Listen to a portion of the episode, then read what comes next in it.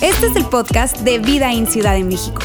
Nos alegra poder acompañarte durante los siguientes minutos con un contenido relevante, útil y práctico.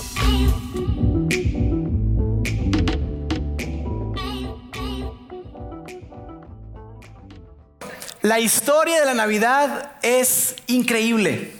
Es increíble porque las cosas que se narran ahí simplemente ya no suceden y tú y yo leemos la historia de Navidad, vemos la historia de Navidad y, y, de verdad que decimos, oye, híjole, yo sé que todo esto del pesebre y los sabios del oriente y los ángeles y los cánticos y todo eso, yo sé que debe ser inspirador, debe ser muy chido, pero la verdad es que me cuesta mucho trabajo creerlo. Porque todo lo que sucedió en, la Navidad fue algo, algo increíble. Y mira, decíamos la semana pasada cuando arrancábamos esta serie, ¿quién necesita la Navidad? Es que lo que hace que la historia y los eventos alrededor del nacimiento de Jesús sean creíbles es que toda la historia, no solamente un pedacito, toda la historia es increíblemente extraordinaria. Es increíble y es extraordinaria, es excepcional. Porque la Navidad no comenzó con una pareja buscando un lugar para tener a su bebé. No arrancó ahí. La Navidad arrancó con una pareja haciéndose la pregunta si algún día iban a poder tener hijos. La historia de Navidad no comenzó con, con una pareja que está sorprendida y que está haciéndose la pregunta, ¿cómo fue que quedamos embarazados si no hemos tenido relaciones? Sino más bien con una pareja ya anciana, con una edad avanzada, que está convencida de que nunca van a poder tener hijos. La historia de la Navidad comenzó cuando Dios se le aparece a un hombre llamado Abraham, dos mil años antes del nacimiento de Jesús, y le hace una promesa, una promesa extraordinaria, una promesa increíble. Le dice, Abraham, en ti serán benditas todas las naciones de la tierra. Abraham, a través de ti, todo el mundo va a ser bendecido. Una promesa increíble porque Dios quería bendecir al mundo y porque Dios estaba convencido de que el mundo entero necesitaba la Navidad. Pero sabes, no nada más el mundo necesitaba la Navidad, Dios también necesitaba la Navidad. Y probablemente me escuchas decir esto y dices, espérame, espérame, espérame tantito, déjame explicártelo para que lo podamos entender. Mira, ¿cuántos, ¿cuántos papás hay acá? Levanten la mano, por favor. Ok, muy bien, bastantes. Si tú eres papá, tú has pensado esto que te voy a decir. Seguramente has pensado esto. Y si tú no eres papá, déjame decirte que tus papás muy seguramente pensaron esto que te voy a decir. Los que somos papás hemos pensado en algún momento algo como esto. ¿Cómo quisiera que mis hijos supieran cuánto los amo? ¿Cómo quisiera que mis hijos supieran que yo no me, me acuesto en la cama por las noches pensando, ¿cómo les fastidio la vida? Mm. ¿Cómo le hago? No, nadie de nosotros Pensamos eso y, decimos, ¿cómo quisiera que mis hijos supieran cuánto los amo? Que quiero lo mejor para ellos y cuando les pido que hagan algo, lo hago porque está sus mejores intereses en mente. Yo quiero lo mejor para ellos. Yo quiero que ellos sepan que los amo. Tú y yo hemos pensado eso, los que somos papás. Decimos, ¿cómo quisiera que mis hijos se vieran como yo los veo? ¿Cómo quisiera que supieran cuánto los amo? Porque cuando eso suceda, entonces ellos confiarían en mí. Ellos confiarían plenamente en mí. Y, si tú eres papá, has tenido una conversación similar a esa. Y si no la has tenido todavía, créeme, va a llegar tarde o temprano. Incluso nosotros tratamos de explicárselo a nuestros hijos. Y le decimos, mira papito, cuando yo te pido que hagas algo es porque quiero que sepas que te amo. Quiero lo mejor para ti, hijo. Y por eso te pido que hagas tal cosa o tal cosa. Y ellos te ven así con esa carita de ternura, sus ojos así medio llorosos y te dicen, ¿ya acabaste? Papá, traes una mancha en la camisa. Y tú no puedes ser. No puede ser. Bueno, ¿por qué te digo esto? Porque Dios sintió lo mismo. Nuestro Padre Celestial se vio enfrentando el mismo desafío, la misma frustración de querer comunicar al mundo entero su gran amor. Porque piensa por un momento, ¿qué harías si tú fueras Dios y le quieres comunicar al mundo lo mucho que lo amas? ¿Cómo le haces? Un mundo que está volcado sobre lo material, un mundo que, definitivamente no, no, no busca a Dios, no le interesa a Dios. Y tú quieres comunicarle al mundo que lo amas, tú quieres comunicarle al mundo siendo un Dios intangible, que estás a favor de la gente. ¿Cómo le haces? Bueno amigos, la respuesta, ¿cómo lo hace Dios? Es la Navidad. Es justamente la Navidad. Dios comunicó su gran amor hacia nosotros a través de la Navidad. Y el apóstol Pablo, ese hombre tan famoso, tan inteligente, brillante, que estaba muy entrenado en toda esta parte de la religión judía, él, antes de ser un seguidor de Jesús, él era una persona que perseguía a los cristianos, que quería destruir a la iglesia. Y, y el apóstol Pablo, cuando se hace seguidor de Jesús, él entiende y empieza a captar que las escrituras judías, las escrituras hebreas, lo que conocemos tú y yo como el Antiguo Testamento, todas ellas apuntaban a Jesús. Entonces como que le cae el 20 y entonces él entiende que Dios envió a Jesús y que Jesús era el Mesías prometido. Ese Mesías que había sido profetizado, ese Mesías que había estado tan esperado, él, él era ese Mesías, Jesús. Y entonces Pablo Siendo un hombre tan brillante, tan preparado, él escribe una carta a un grupo de seguidores de Jesús en una provincia de Roma o romana llamada Galacia. Y él está ahí y él escribe esto que quiero que veamos, lo veíamos de hecho la semana pasada. Dice, sin embargo, cuando se cumplió el tiempo establecido, cuando llegó el tiempo determinado, cuando Dios tenía las cosas tal como él quería que fuesen, cuando por un lado había un imperio como el imperio romano que tenía la, capacidad, el poder para, promover una, cultura, un sistema portuario, un sistema carretero para distribuir la buena noticia, cuando llegó ese tiempo y cuando por otro lado el sistema del templo, la religión judía y todo ese sistema del templo estaba corrompido, estaba lleno de corrupción. La corrupción había sustituido la compasión. El dinero era más importante que las personas. Cuando llega ese tiempo, Pablo dice que entonces Dios dio el siguiente paso. Dice entonces que cuando llegó el tiempo establecido, cuando todo estaba listo, cuando todo podía ser bien documentado, Dios envió a su Hijo. Dios envió a su Hijo Jesús, pero la pregunta es ¿por qué? Esa es la pregunta de la Navidad, ¿por qué? ¿Por qué Dios tuvo que, enviar a su Hijo? ¿Por qué tuvo que hacerse como uno de nosotros? ¿Por qué no mandar un mensajero? ¿Por qué no mandar un mensaje más? Y no solamente eso, dice que envió a su Hijo Jesús, nacido de una mujer. Es decir, con todas las limitaciones físicas, 100% hombre, se cansaba, tenía hambre, tenía sed, dormía, le daba sueño. 100% hombre, nacido de una mujer y sujeto a la ley. Ahora, ¿a qué ley se está refiriendo? Cuando dice para sujetarse a la ley, para obedecer la ley, se está refiriendo a la ley judía. Los judíos eran muy celosos de su religión y, esa, esa, ley que habían recibido de Moisés la habían desglosado, la habían multiplicado en más de 600 mandamientos. Dice que Jesús no llegó para abrogar la ley, sino más bien vino para cumplirla, para estar sujeto a la ley.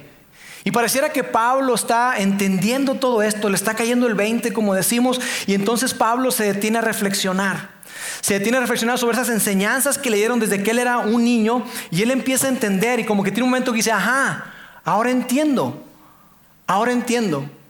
Dice que fue sujeto a la ley y que Dios lo envió, ¿para qué? Pablo entendió la razón. Pablo entendió para qué es que Dios había enviado a su Hijo.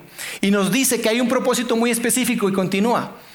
Dice, ¿para qué? Dios lo envió para que comprara la libertad de los que éramos esclavos de la ley. Y tú probablemente dices, esclavo de la ley, ¿de qué está hablando? Está hablando de ese círculo interminable de ese esfuerzo que tú y yo hacemos por cumplir la ley y no poder cumplir la ley y no poder y esforzarte cada vez más y a veces días buenos y otra vez estar siempre luchando por eso. Dice que fuimos, eh, eh, Dios mandó a Jesús para traer libertad a nosotros que estábamos esclavizados a la ley. Pero dice también que no solamente eso, sino para adoptarnos como sus propios, como sus propios hijos. Así que Dios a través de Jesús, en la Navidad, Él da el primer paso, un paso firme, contundente, para remover todos los obstáculos, toda aquella cosa que estaba limitando que tú y yo pudiéramos tener una relación con Él. Porque Dios quería hacer algo muy personal. Y como quería hacer algo muy personal, Él tenía que hacer algo relacional. Dios quiere hacer algo muy personal en ti y algo muy personal en mí, de tal manera que Él tenía que venir en persona. Porque amigos, ¿cómo sabríamos cómo estamos parados con respecto a Dios si no hubiera venido a estar junto con nosotros? ¿Cómo sabrías tú cómo te encuentras en tu relación con Dios si no fuera porque Él está junto a ti, porque Él entiende lo, lo que tú estás atravesando, tu dolor, tu tristeza, tu sufrimiento, Él lo entiende? ¿Cómo sabríamos que Él está a nuestro favor si no fuera porque Él vino a hacerse presente? Porque mira, es como cuando tú estás atravesando algo bien duro, bien difícil en tu vida y alguien te manda un mensaje de texto. Todo va a estar bien. Chido, gracias. Pero ¿acaso no hace diferencia que esa persona se haga presente contigo en el hospital y que esté acompañándote hombro a hombro? Mira, mi hijo David estuvo hospitalizado más de 21 días y la verdad es que mucha gente, muchos de ustedes nos mandaron mensajes de texto diciéndonos, oye, estamos orando por él, que se mejore, etc. Pero hubo unos cuantos que se hicieron presentes con nosotros en el hospital y que pasaron tiempo con nosotros. Y yo te puedo decir que hay una diferencia. No descarto lo otro, no desestimo lo otro, pero cuando una persona se hace presente es diferente. Y eso mismo fue lo que hizo Dios con nosotros. Dios quería hacer algo tan personal por ti, por mí, que fue necesario que hiciera algo relacional y que se hiciera como uno de nosotros. En pocas palabras, Dios quería hacer una demostración, una gran demostración. Y eso es lo que Pablo está diciendo. Y él quería hacer una gran demostración de tal manera que esa, esa demostración quedara registrada, quedara documentada para que no se perdiera en los anales de la historia, que no se perdiera con el tiempo, sino que tú y yo, dos mil años después, sigamos hablando de eso. Porque pasaron, hace cuatro mil años Dios le dio la promesa a Abraham. Pasaron dos mil años y nació Jesús. Y dos mil años después, un 12 de diciembre, tú y yo, del 2021, seguimos hablando acerca de eso. Es increíble, amigos. Y quiero que pienses, en los últimos dos mil años han sucedido muchas cosas. Muchísimas cosas, quizá importantes, pero muchas cosas de las cuales ni siquiera tú y yo sabemos nada, no, no, no hay nada que se haya registrado. Sucedieron cosas que no están registradas y tú y yo no sabemos absolutamente nada. Pero de este niño que nació en el imperio romano, el imperio más duro, el imperio más firme, con un gobierno difícil, sabemos su historia, quedó bien documentada y hoy seguimos hablando de eso. Es increíble. Y entonces después Pablo dice así, él envió a Jesús para comprar nuestra libertad de los que estábamos esclavos del pecado, pero dice también, no solamente para librarnos de esa esclavitud, sino dice que para que nosotros pudiéramos ser adoptados como sus hijos. Mira, cuando habla de que, de que fuimos comprados, en aquel entonces había mercado de esclavos. Tú podías ir a una plaza y ahí se exhibían los, esclavos y tú los comprabas y te servían, eran tu propiedad.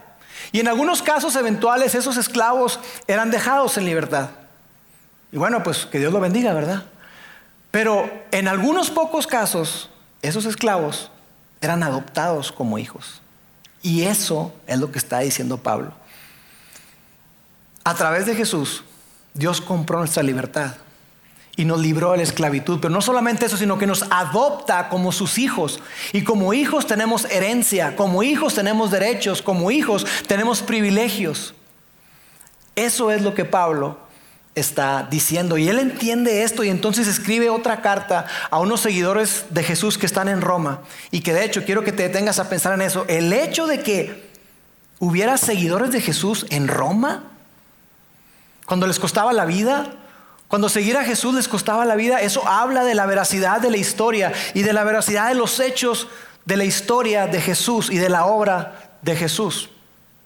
Y entonces Pablo escribe en su carta a los romanos lo siguiente y dice así, pero Dios demuestra, Dios hace evidente, Dios hace tangible. Dios no solamente lo dice, sino que lo lleva a la acción.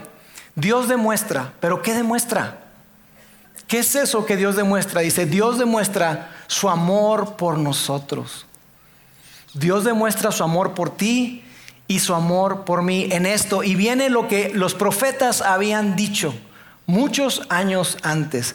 Dios demuestra su gran amor por ti y por mí en lo siguiente, en que siendo aún pecadores, Cristo murió por nosotros. Amigos, esto es increíble. En que siendo aún pecadores, Cristo murió por nosotros. Ahora quiero que, entiendas algo. Cuando Pablo escribió esto, para él era algo muy personal. Porque cuando Pablo escribió esa carta a los romanos, él está pensando y dice, wow, cuando yo estaba persiguiendo, cuando yo estaba rechazando a Dios, cuando yo estaba sin tomar en cuenta a Dios, cuando yo vivía mi vida tal cual, sin tomar realmente en cuenta a Dios. Yo no tenía conciencia, yo no sabía que Dios había mandado a Jesús, yo no sabía eso, pero aún a pesar de que Él sabía lo que yo iba a hacer, a pesar de que Dios sabía que yo iba a perseguir a su iglesia, que yo iba a ser responsable de la muerte de muchísimas personas, a pesar de todo eso, aún con todo y eso, Cristo murió por mí. Cristo dio su vida por mí. ¿Qué hay de ti? Quizá tú hoy estás acá y dices, híjole, pues mira, yo, reconozco que he hecho cosas malas y, reconozco que hay cosas. ¿Qué, hay de ti? Probablemente hay adicción, hay un hábito, hay una relación rota, hay un montón de cosas que tú reconoces y dices, ¿sabes qué? Ah, yo he fallado. La extraordinaria noticia para ti y para mí y el mensaje de la Navidad es que aún siendo pecadores, Cristo murió por nosotros. Me gusta expresarlo de la siguiente manera. Él demostró, Dios demostró que estaba a nuestro favor antes que tú y yo tuviésemos siquiera la oportunidad de decidir si estábamos a su favor. No es como que, bueno, es que mira, es que Dios sabía que tú eventualmente, no, no, no, no. Dios simplemente amó.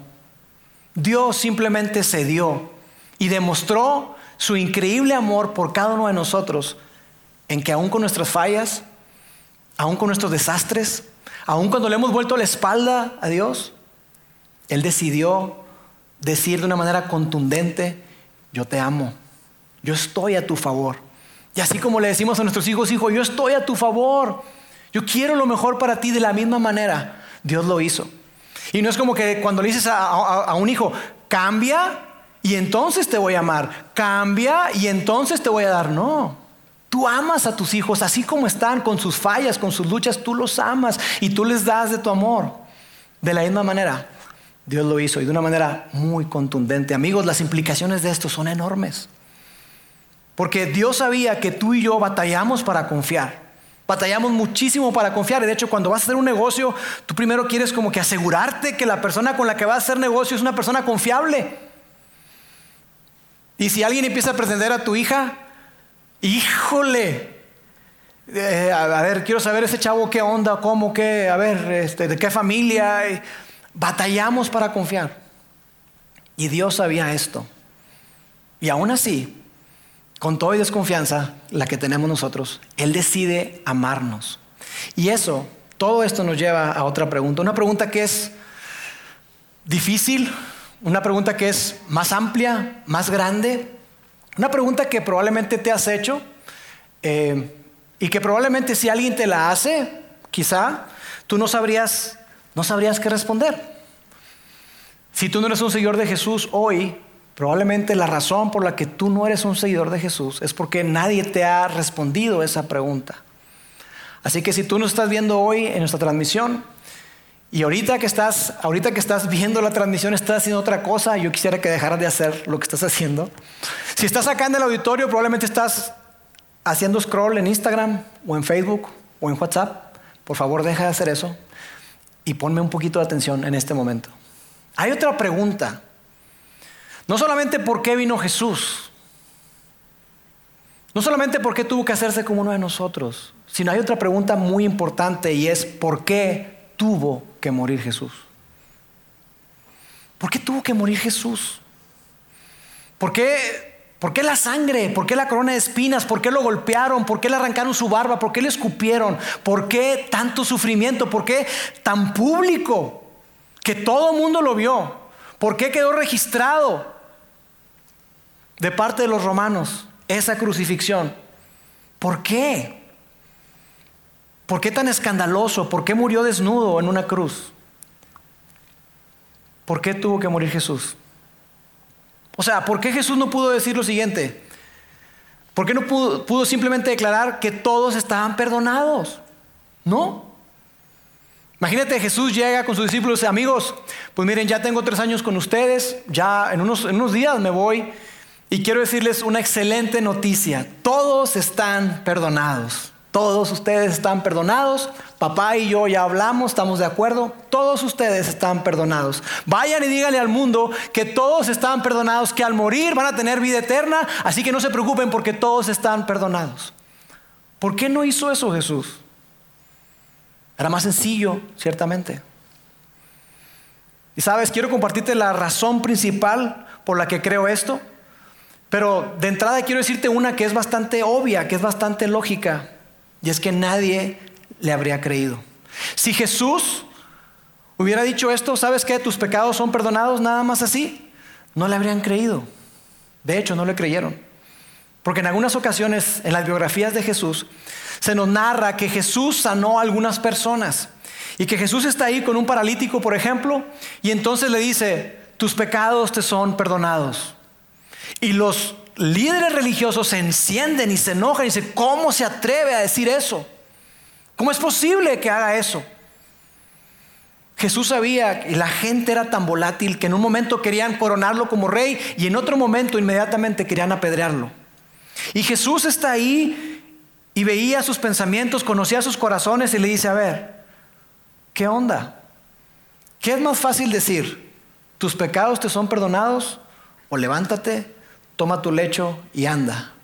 Pues para que sepan que el Hijo del Hombre puede perdonar pecados, a ti te digo, levántate, toma tu lecho y anda. Y ellos no le creyeron. Ellos le dijeron lo que probablemente tú y yo le habríamos dicho. Y decir, espera, espera, espérame tantito. Nadie puede perdonar pecados, compadre. Nadie. O sea, tú puedes perdonar lo que te hicieron alguien que pecó contra ti, sí, eso lo puedes perdonar.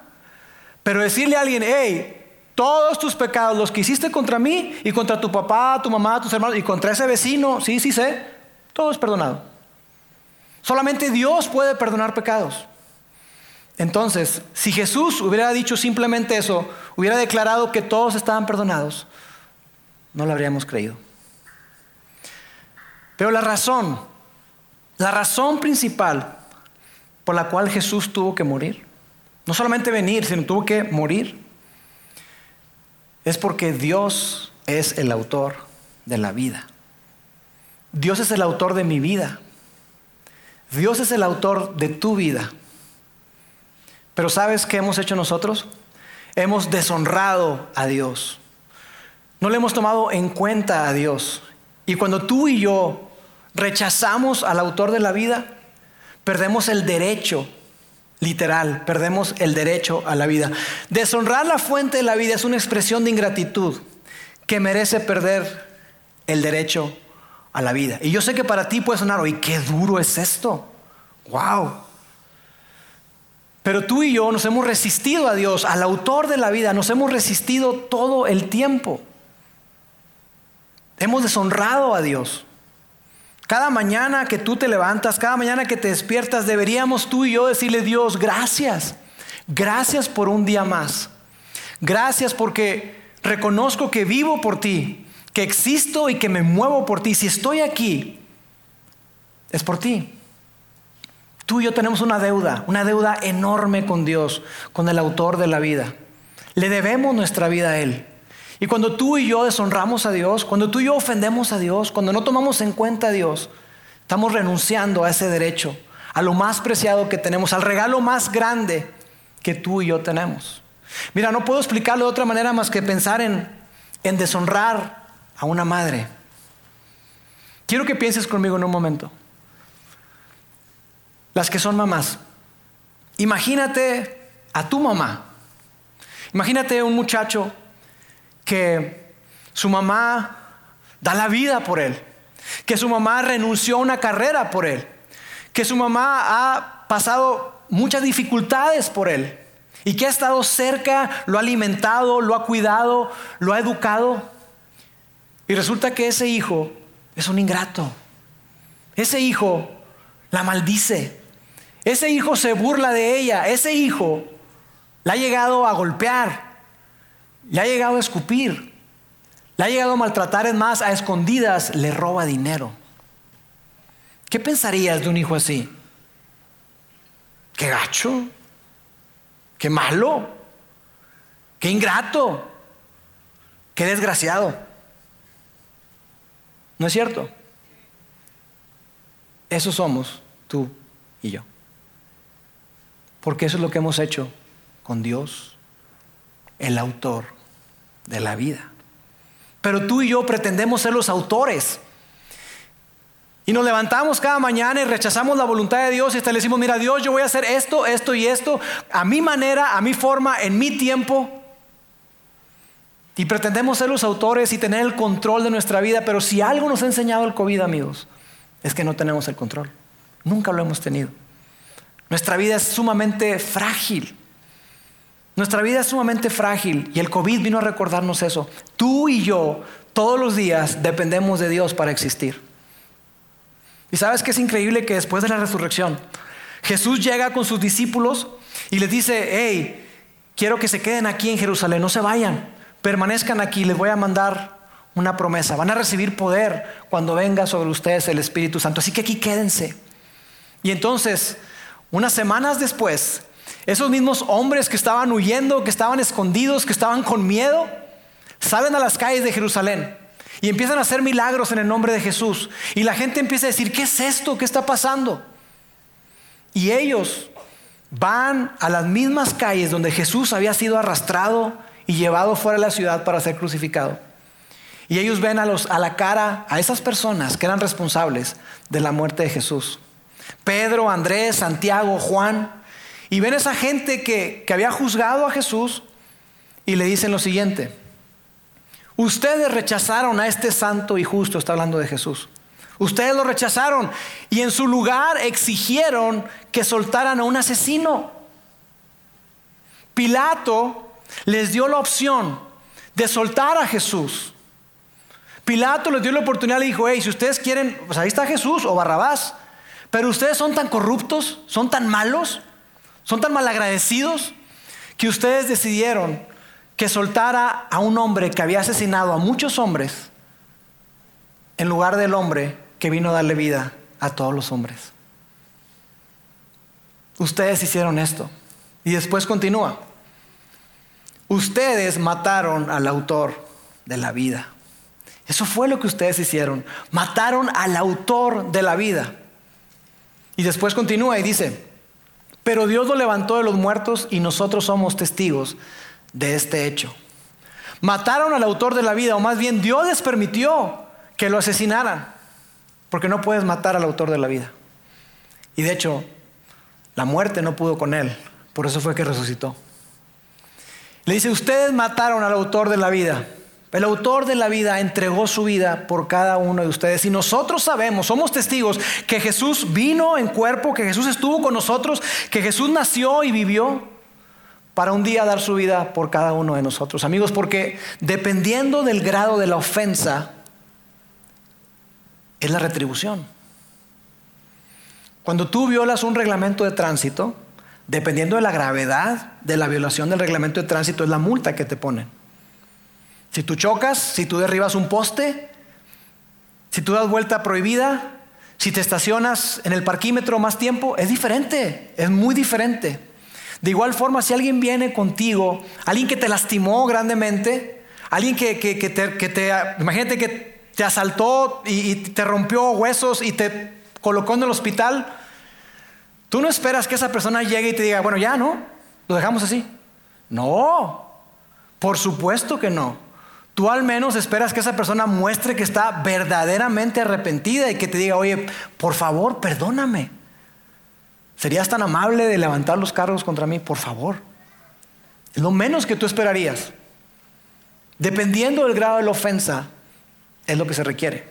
Amigos, la muerte de Jesús demostró la magnitud de nuestra ingratitud. Jesús vino a morir por nosotros porque la ofensa que tú y yo habíamos cometido contra Dios no era poca cosa. No es poca cosa, era demasiado grande.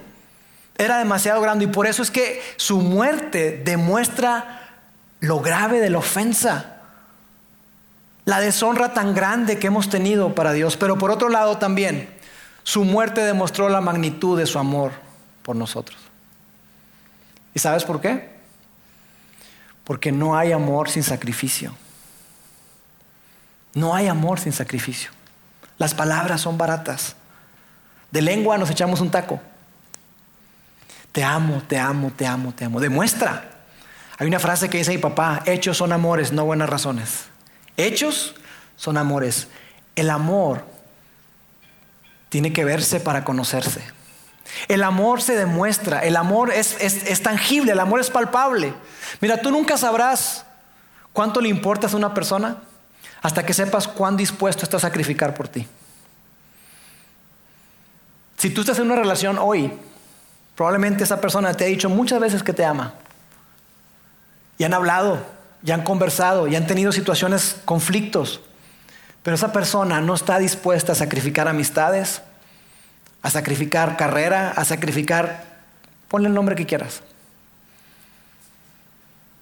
Quizá hay algo que, que los está separando. Yo te amo. Oye, esas amistades están afectando nuestra... Ah, los amigos no los dejo, ¿eh? Ni loco. ¿Acaso no dudarías del amor de esa persona hacia ti? El amor tiene que verse, el amor es sacrificial. Y Dios, que demostró su gran amor por ti, por mí, tenía que hacer una gran demostración para que quedara documentada y un gran sacrificio. Porque mira, Pablo escribe esto, es difícil. Quizá alguien se atreva, pero dice, es difícil que alguien muera por un justo, aunque tal vez haya quien se atreva a morir por una persona buena. Quizá alguien de su vida por su hijo o por una persona que, va a traer un, gran beneficio a la humanidad. Alguien quizá se podría atrever a dar su vida. Pero Dios, pero Dios, pero Dios demuestra su amor por ti y por mí en que siendo aún pecadores, Cristo murió por nosotros. Amigos, Dios necesitaba la Navidad para hacer una gran demostración, para demostrarnos a ti y a mí que Él está a nuestro favor, que Dios está a tu favor, Dios está a tu favor, Dios está a tu favor, para que llegado el momento, tú y yo entendiéramos que la Navidad se trata de la historia de Dios haciéndose hombre para demostrar una vez por todas el gran amor que tenía por ti y por mí. Para que entendiéramos que Él está a favor de nosotros a pesar de nosotros, que Dios está a favor de cada uno de nosotros para que nunca, nunca dudáramos de su gran amor. Y para que el día de mañana, cuando tú enfrentes cosas, probablemente hoy estás enfrentando cosas, enfermedad, muerte, desempleo, conflicto matrimonial, situaciones en casa con tus hijos, y que probablemente tú digas, Dios, ¿dónde estás? Dios, tú, tú dices que me amas, pero ¿qué onda? Que tú y yo sepamos contundentemente que Dios está a favor de nosotros. Así que cuando el tiempo fue propicio, cuando el tiempo establecido llegó, cuando la esperanza ya no estaba, cuando nadie lo estaba esperando, cuando nadie lo estaba buscando, un carpintero judío se entera que su prometida está embarazada. Y él está debatiendo, él está pensando y dice, ¿qué hago? ¿Qué hago? ¿Me caso con ella? ¿La rechazo? ¿Qué onda? ¿Qué hago? Ante esta situación, ¿qué hago? Y cuando llegó ese tiempo, dice la escritura que se le apareció un ángel a José. Porque amigos, ¿de qué otra manera habría creído José que ese bebé no era de otro hombre? Imagínate, ay José, estoy embarazada. ¿Cómo? Pues sí, no sé. ¿Qué? Siendo honestos, ¿qué habrías pensado tú? Pero se le apareció un ángel y dice así. Pero mientras pensaba en esto, José estaba debatiendo, ¿qué hago? ¿Qué hago? ¿Qué hago? Un ángel del Señor se le apareció en un sueño y le dijo, José, descendiente de David, no tengas miedo de casarte con María, recíbela. Y continúa, porque el hijo que ella está esperando es por obra del Espíritu Santo, o sea, es responsabilidad de Dios. Dios es el que hizo esto. Y continúa y le dice, ella tendrá un hijo y tú le pondrás por nombre Jesús, que significa Salvador, porque Él salvará a su pueblo de sus pecados. Recíbela, José, porque Dios va a hacer algo increíble a través del hijo que está esperando. Y después dice, todo esto sucedió para que se cumpliera lo que el Señor había dicho por medio del profeta, del profeta Isaías. Y esto es lo, lo, que había profetizado. La Virgen quedará embarazada y tendrá un hijo que será llamado Emanuel. La Virgen quedará embarazada, quedará encinta y tendrá un hijo que llamarás Emanuel. Y esto es increíble, amigos.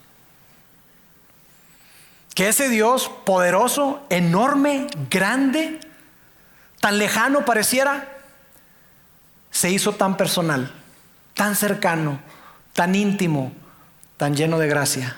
Porque por eso dice, le llamarás Emanuel, que significa Dios con nosotros. Dios contigo y Dios conmigo.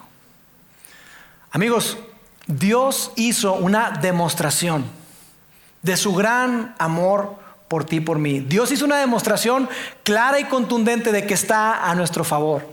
Porque Dios sabía que tú y yo necesitábamos verlo para creerlo. Dios sabía que tú y yo íbamos a enfrentar cosas muy difíciles en nuestra vida y que nos llegaríamos a preguntar, ¿dónde estás Dios?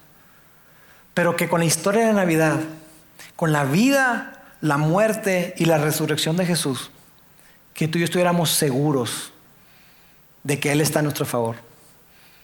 Dios quería hacer algo tan personal por ti y por mí, que tenía que hacer algo relacional. Él tenía que estar con nosotros para que tú y yo supiéramos que estaba a favor de nosotros. Sabes, yo no sé qué es lo que tú estás atravesando el día de hoy. Yo no sé qué es eso que con lo que estás luchando, sea algún hábito, alguna situación en casa, algo que te haga cuestionar y preguntarte, ¿dónde está Dios? Yo quiero que sepas que Dios te ama y que Dios demostró su gran amor de una vez por todas, en que siendo aún pecadores, no cuando cambiamos nuestra vida, cuando modificamos comportamientos, cuando entonces Dios demostró su amor por ti en que siendo aún pecadores, Cristo murió por nosotros. Amigos, el mundo necesitaba la Navidad. Dios necesitaba la Navidad para demostrar su gran amor por ti y por mí. Y hay alguien más que necesita la Navidad. Y de eso vamos a hablar la próxima semana. Así que no se lo pierdan. La siguiente semana estaremos cerrando nuestra serie. Permítanme orar y terminamos. Dios, te doy gracias. Gracias, Padre, porque hoy podemos recordar el increíble amor que tienes por cada uno de nosotros, Dios. Padre, reconocemos que, que te hemos ofendido.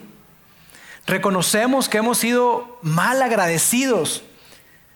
Que todos los que estamos acá, los que están viendo por internet, Padre, en diferentes momentos de nuestra vida hemos dicho, no quiero saber de Dios, yo voy a hacer las cosas a mi manera, yo sé mejor. Pero tú como ese Padre bueno que nos amas, estás ahí diciendo, ¿cómo quisiera que supieras cuánto te amo?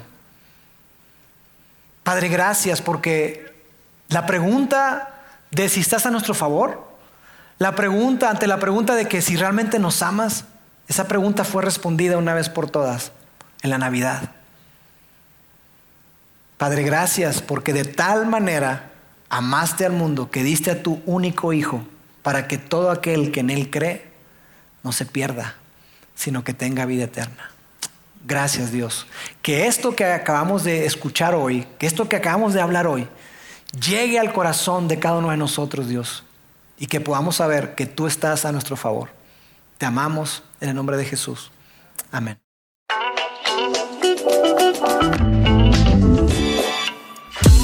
Sigue conectado a los contenidos de Vida en Ciudad de México a través de nuestro sitio web y de las redes sociales. Muy pronto estaremos de vuelta con un nuevo episodio.